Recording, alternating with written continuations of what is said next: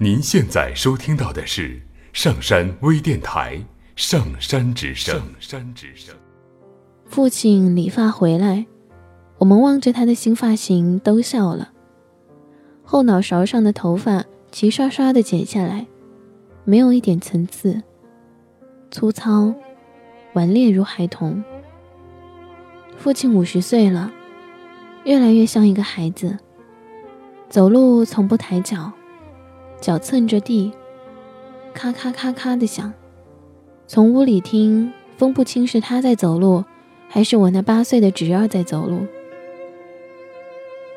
有时候饭菜不可口，他执拗着不肯吃。天凉了，让他加件衣服，得哄好半天。父亲很有点人来疯，家里来个客人。父亲会故意粗声大气地跟母亲说话，还非要和客人争着吃头锅里的饺子。他明知道家里有客人，母亲不会跟他吵架。客人一走，父亲马上又低声下气地给母亲赔礼道歉。每次父亲从外边回来，第一句话就是：“你妈呢？”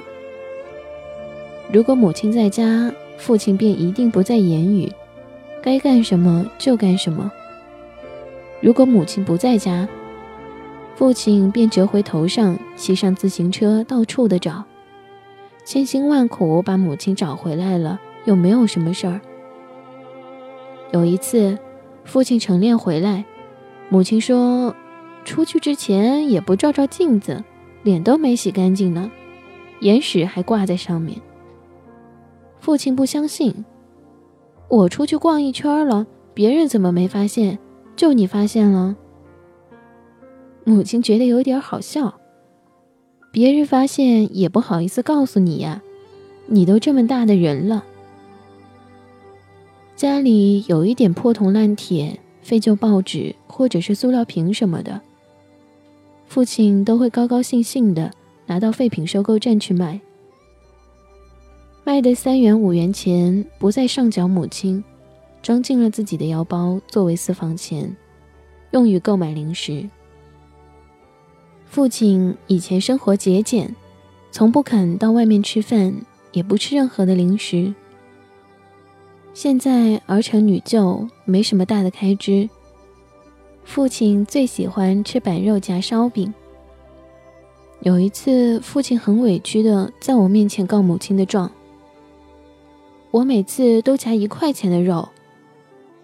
有一次烧饼有点大，我夹了两块钱的肉，你妈妈就嫌我浪费。我心里觉得好笑极了，这哪是印象中严肃古板、不苟言笑的父亲啊？分明是一个馋嘴的孩子。我从口袋里掏出了十块钱给他，让他专门用来买板肉加烧饼。并叮嘱他不准告诉母亲。父亲高高兴兴地收下钱出去了。第二天，我从厨房经过，就听见父亲在向母亲炫耀道：“女儿给我十块钱，让我买板肉夹烧饼，还是闺女儿对我好。”